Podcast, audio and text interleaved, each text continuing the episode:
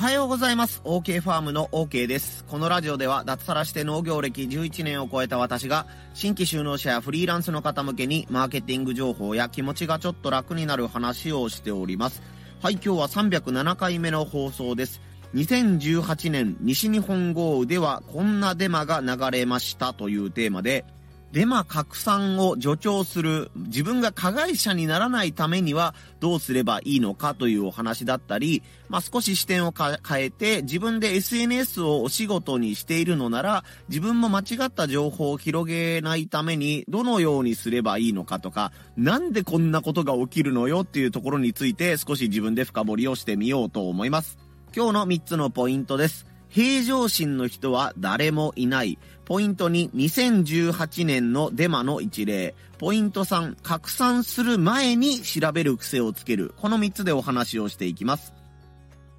まず前段なんですけども、僕もね、あの、それなりに仕事で SNS を使うので、日々ね、Twitter X っていうものを開くんですけども、あ、また来たかと思ったのが、被災地でのデマ情報というやつが僕のところにも回ってきました。僕のフォロワーさんの誰かがなのか、もう X のね、そういう仕様で今バズってますよっていうツイートを教えてくれるので、その中で、何々県ナンバーの下4桁が1111適当言ってますけど、1111のハイエースを見たら、あれは窃盗団です。悪い人なのでみんな近寄らないようにしてくださいっていうね、えー、投稿が回ってきました。あー、これ2018年の地元広島でもあったな、岡山でもあったなっていう風にちょっとね、懐かしくって言ったら怒られそうなんですけども、あー、多分これデマだなと思って、1日ぐらい経ったらね、翌日になって、ね、私は、えー、何々県から依頼を受けて、こちらのお手伝いに来てる水道業者か電気工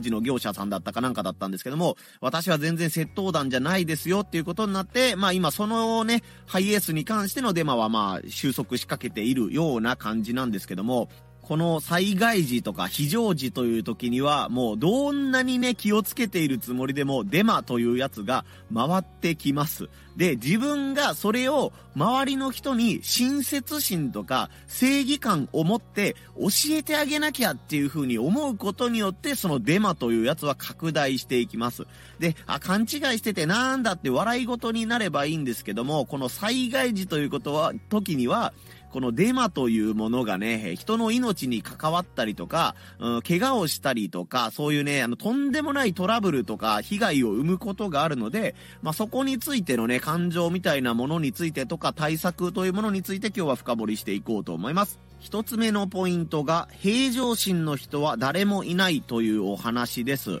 2024年のね、1月1日に大きな地震が起こりましたというニュースを聞いて、えー、日本人の誰もが今平常心を失っていると言ってもいいと思います。ね、泣いたり悲しんだりね、えー、マイナスの感情になっている人も平常心を失っているという言い方ももちろんできますし、みんなで寄付しようっていうことでね、えー、いつもと違う動きをするよという方も平常心をある意味失っているというような状状況だと思います。ポジティブな気持ちでね、ね、被災地が大変なんだから自分も頑張らなきゃっていう風に、いつもより自分も頑張らなきゃっていう気持ちになっているのも、ね、これはある意味、いつもとは違う心境に自分がなっているということですよね。まあ、とにかく、その、平常心でいられる人というのがもしいるとしたら、本当に自分のね、感情を完璧に制御できるすごい人か、そのニュースを知らない人ですよね。何らかの事情があって山ごもりしているとか、もう完全にデジタルデトックスしているとか、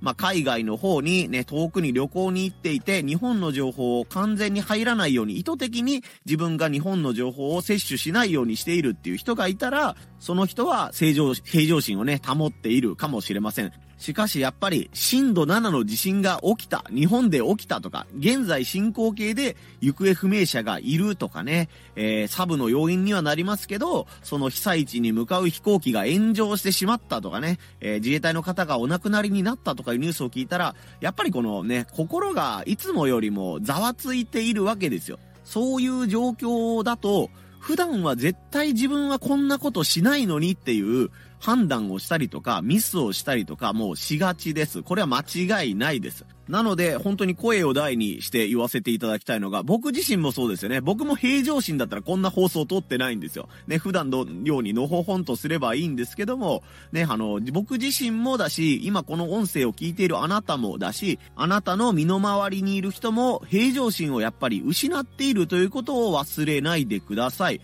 なので自分もミスをしやすいとか、判断を間違えやすい。あなたの周りにいる人も判断を間違えやすいという状況にあるんだということをね、なんとなくでいいので覚えておいていただきたいと思います。うん、なんか言葉として平常心の人っておかしいですね。平常心を保っている人ですね。もうこの時点で僕もすでにおかしいということにしておいてください。ということで一つ目のポイント、平常心を保っている人は誰もいないというお話でした。二つ目のポイントが2018年西日本豪雨の時のデマ一例ということで、え紹介していきます。一つ目は私のね、地元の熊野町というね、筆で有名な町があるんですけども、そこも結構被災して15人ぐらいだったかな人が亡くなったりしたんですけども、道路が寸断されるようなタイミングがありました。その時に SNS 上でバズっていたというか注意喚起として回っていたのが、この金髪の兄ちゃんが、えー、泥棒をしているから気をつけてくださいっていうのが写真付きで回ってきました。えー、ね、あの、車のナンバーはなんとかかんとかで、ね、車種はね、あの、ダイハツのなんとかで、みたいなのが回って、その人のね、横顔というか後ろ姿みたいなのがセットで、この熊野町のね、ここの家に、えー、侵入しようとしているところ、私が写真を撮りましたっていうのがね、えー、回ってきました。で、数時間経ってね、とんでもない数のいいねとかリツイートがついてバンバン回ってる中で、その金髪の兄ちゃん本人がね、SNS、ツイッターをやっているようで、まさか自分が疑われているというのをね、あの、その SNS 上、SNS 上で知るわけですよ。なんか俺窃盗団ってことにされてるんだけど、ということになって、まあ怒りのツイートというか、本当に違うんですよというね、あの親戚に頼まれて、ここに自分の家があるので、ここの家から物を取ってきてくれないか、お財布だったか、免許証だったかなんか忘れましたけど、この家に、えー、ね、も入って、これを取って避難所に届けてくれっていう依頼を受けていたので、私はそこに行っただけなんだと。ただ自分は普段その町に住んでいなくて違うところに住んでいるから、ね、普段見かけたことのない人がいるということもあって、そういうことになったんじゃないかなというね、ことをおっしゃっていたような気がします。その金髪の兄ちゃんは本当に何一つ悪いことをしてないんですよ。ね、自分の親戚に頼まれて、その親戚の家に行って、言われた通りのことをやったのに、犯罪者扱いされて拡散されてしまうということに、ね、なってしまったわけですね。これと全く同じことが、さっき言ったね、石川県のこのハイエースが怪しいですっていうのでも、もうすでに起こっているのでね、ああ、なんか似たようなことがあったな、というふうに、え私は思い出したわけです。二つ目の事例が、岡山県の真備町というところがあって、そこは大雨のせいで町全体がね、すっぽりあの、水に浸かってしまったみたいな町がありました。で、そこでやっぱりデマがどんどん増えてですね、え窃盗団が来ているので気をつけてくれ、みたいなね、え話がどんどん出回って、話にどんどんどんどんおひれはひれがついていくんですよ。で、当時の、えー、ね、デマの状況をちゃんとメモしてくれている人のツイートが今も残っていたので、それをリンクのところに貼っておきます。ね。これで僕の言ってることが少なくとも、ね、あの、2018年7月現在で、こういう人が僕以外にもこういうのを観測しているよってした人がいたっていうことで、まあ、客観的証拠の一つとして、まあ、使っていただけたらと思うんですが、まあ、その内容が、窃盗団がいるよ、最初はこの黒の車だよって言ってるのに、どんどん車の車種が増えていくんですよ。いや、今度はこの色の車も怪しいらしい。このメーカーのこの車種の車も怪しいらしいっていうのが出てくんですけども、それがね、もう全然違うところに出るんですよ。あの、岡山県の真備町で出ましたよって言ってたと思ったら、同じナンバープレートの車が広島県の呉市でも出ましたよみたいな感じで、窃盗団どうやってワープしてんのっていう感じで、こうどんどんね、あの違う地域にも間違った情報が広がっていくんですよ。もうどんどんね、あの、なんとからしいっていうのがいつの間にかなんとかだろうになって、なんとかに間違いないっていうことになってね、話がどんどんね、おひれはひれがついていったり、ね、常識で考えたら、そんなに移動できるわけないでしょっていう距離を平気で窃盗団が移動したりするんですよね。道路が封鎖されてて、もうね、あの、普段10分かかるところが、ね、2時間も3時間もかけて移動しないといけないみたいな緊急事態に、窃盗団だけそんなコロコロコロコロ移動できるわけがないだろうっていうようなね、動きもあってったりするんですよね。最終的にはね、その、水に浸かっちゃった真備町の上を、窃盗団が、あの、消防団の服を着て、えゴムボートで移動したり、ジェットスキーで移動したりするみたいなね、なんか、常識的に考えてそんな、ね、災害の時に備えて消防団の服とジェットスキーを用意している窃盗団がそんな手際のいいやつおるか？みたいなところまでね、話が飛躍していったので、えー、本当にね、あのー、らしいだろう、友達が言ってたみたいなのは、あ、当てにならないなというのをその時僕は感じました。ということで、2018年の西日本豪雨の時は、えー、こんな事例がありましたよということを2つ紹介させてもらいました。そして3つ目のポイントが、拡散する前に調べる癖をつけるというお話です。デマ拡散を防ぐ方法は至ってシンプルで、もうあのね、あの情報を拡散する前に一瞬立ち止まって考えるということです。今回の石川県のニュースでもね、家に挟まれた、助けてくれという、えー、ね、投稿が何件もあったそうですが、その時に、やっぱり平常心じゃないので、あ、助けなきゃとか、自分の力でもしかしたらこの人が救えるかもしれないという気になって、応援しよう、この人の支援をしたいと思ってしまうんですけども、その前に一旦その人のプロフィール画面を見に行ったり、少し前の投稿を遡ってみたりしてください。それだけで、これはいたずら目的のアカウントなのか、ね、12月31日まで日常を送っていたアカウントなのかという判別が最低限ね、あの、常識的な範囲内で、これは怪しいかどうかっていうのがもう直感的にわかると思います。最たる例がもう日本語が全然使われてないアカウントですよね。最近なんか妙なアラビア語のようなものであったりとか、もうこれ絶対日本人じゃないなっていう人がコピペでね、適当に日本人の言葉をつなぎ合わせて作ってる言葉なんだなっていうのをえー、はっつけてね、えー、SNS で、えー、インプレッション稼ぎっていうんですか？あの、自分の投稿がたくさんの人に見られたら、X 社からね、あの、お金が少しもらえるという制度があったりするので、まあ、広告料目的みたいな感じで、海外の人が日本人になりすますケースというのも、えー、多数あるようです。海外の人からしたら、これな、あのね、挟まれてます、助けてくださいっていう言葉の意味を理解してなくても、よくわかんないけど、この文字をよく見るな、この投稿したらバズるかもしれないなっていう感じで、ね、あのー、完全にコピペで意味もなく貼り付けて投稿しているみたいな人もね、多分一定数いたりすると思うので、ね、悪意を持ってやってなくても遊び半分でそういうことをやったりする人もね、いるかもしれないということですよね。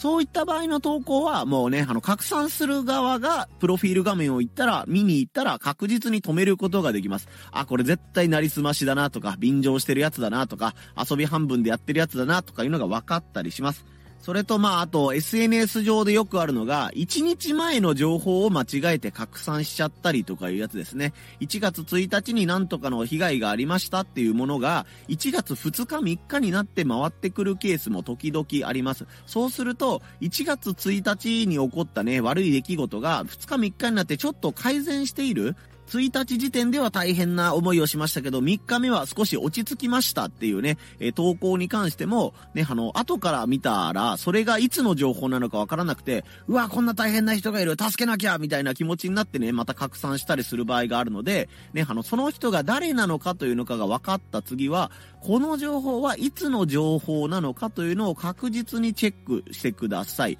僕はその2018年の西日本豪雨という時に、ね、自分の近所もやっぱりあの川の水が溢れていたりとか、道路が壊れたりとかいうことがあったので、その場面のね、写真を投稿する際には、必ず写真に日付を入れるようにしていました。ね、何年何月の何日現在、何時の様子ですっていうのを必ずね、入れるようにしていました。情報をね、摂取する際も、自分が情報を発信する際も、このいつというところにね、しっかり注目していただきたいかなというふうに思います。これが3つ目のポイント、えっ、ー、と、拡散する前に調べる癖をつけるというお話でした。まあ、以下雑談というか、デマ話のね、余談みたいな感じなんですけども、2018年にその自分がね、西日本豪雨ということで実家が被災したり、まあ自分の身の回りでも色々変化があった時に、このデマというやつの怖さをね、身をもって知ったんですよね。すごい仲の良かった商工会のね、面倒見のいい先輩から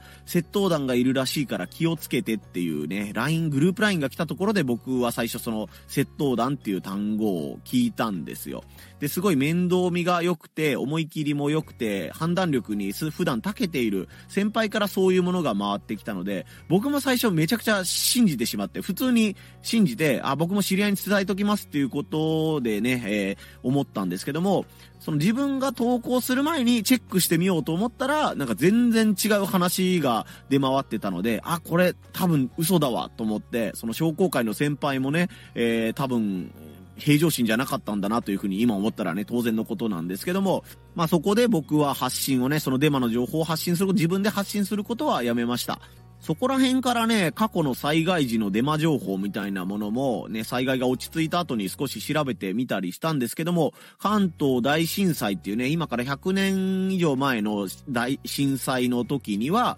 えっ、ー、と、在日中国人とか在日韓国人が、井戸に毒を入れたらしいみたいな変なデマが回ったらしくて、その時に、えー、何にもほんまに井戸に毒とか入ってなかったらしいんですよ。まあ僕もこれを資料を調べたというか、ね、インターネットで調べただけなので、どこまでが本当のことか、真偽のほどは怪しいんですけども、とりあえず毒はね、入ってなかったらしいんですけども、それによってね、海外の人に対する差別がまず激しくなったっていう出来事がある、あったらしいです。で実際に多分人も死んでるみたいですね。その中国人とか、お前は中国国人だから毒を入れたやつだろうとか、俺たちを殺す気なんだろうみたいな感じで、その時点で中国人とか韓国人の方が殺されたっていうケースがあったのと、ここからが本当に恐ろしいんですけど、日本人が日本人を殺してるっていうね、意味のわからないことが起きているっていうね、事件があるらしいんですよね。事件の名前で言うと、福田村事件っていうね、えー、事件が、トラブルがあったそうで、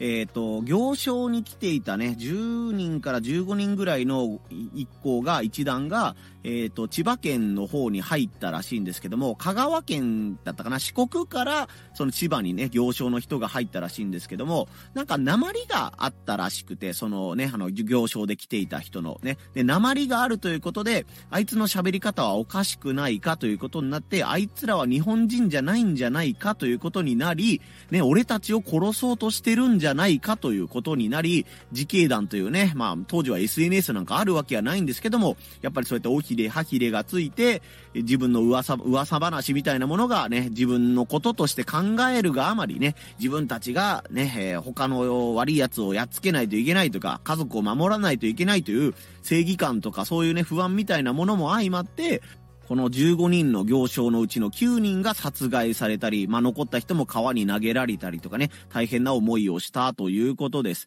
まあ、本当にね、その人たちは日本人で、まあ、なってはいたけど、言葉に鉛があったけども、ね、全然何も悪いことをしてない日本人で、まあ、そしてまあ別にその中国とかね、朝鮮の方も別に悪いことをしてなかったのに、疑いをかけられて、おひれはひれがついて、あいつらは人殺しに違いないとか、悪いことをしているに違いないというね、正義感からもとでこうやってね、お亡くなりになった方がいるということで、なんか本当にね、デマって怖いなっていうのと、ね、防げるデマもあるんだろうなというふうに思ったので、僕は絶対に簡単に拡散しないというふうに心に決めております。ね、災害時も通常時も同じなんですけども、自分の投稿が誰かを傷つける恐れがあるっていうことはね、あの、しっかり認識しておいた方がいいかなというふうに思うので、自分の子供にもね、このデマのニュースが流れてきた時にその点は口酸っぱく言っておきました。まあ、誰が発信しているのかとか、いつの情報なのかとかね、え、その情報に信憑性はどれぐらいあるのかと。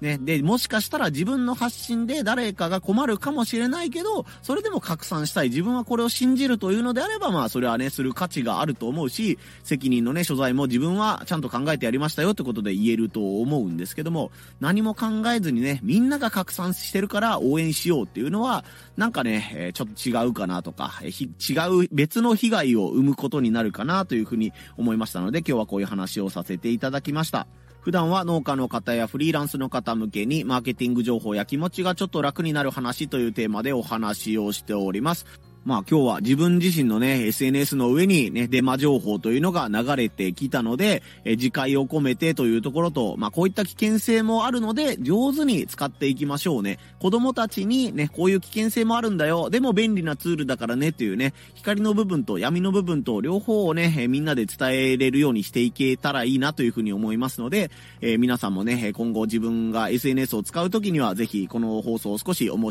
い出していただけたらなと思います。はい、皆さんめっちゃ僕硬い話ばっかりしてたんで、肩が凝ってると思うのでね、肩を上げ下げしたり、腰を回したりしてね、体をリラックスさせてあげてください。そして日常生活が遅れる方はね、日々のことを頑張っていきましょうということでね、え時々被災地に思いを馳せながら、でもまあやるべきことは自分のね、身の回りのことをね、淡々とやっていくだけだと思いますので、なるべくなら明るい方を向きながら頑張っていきましょう。ここまでのお相手は OK ファームの OK でした。また遊びに来んさい。ほいじゃまたの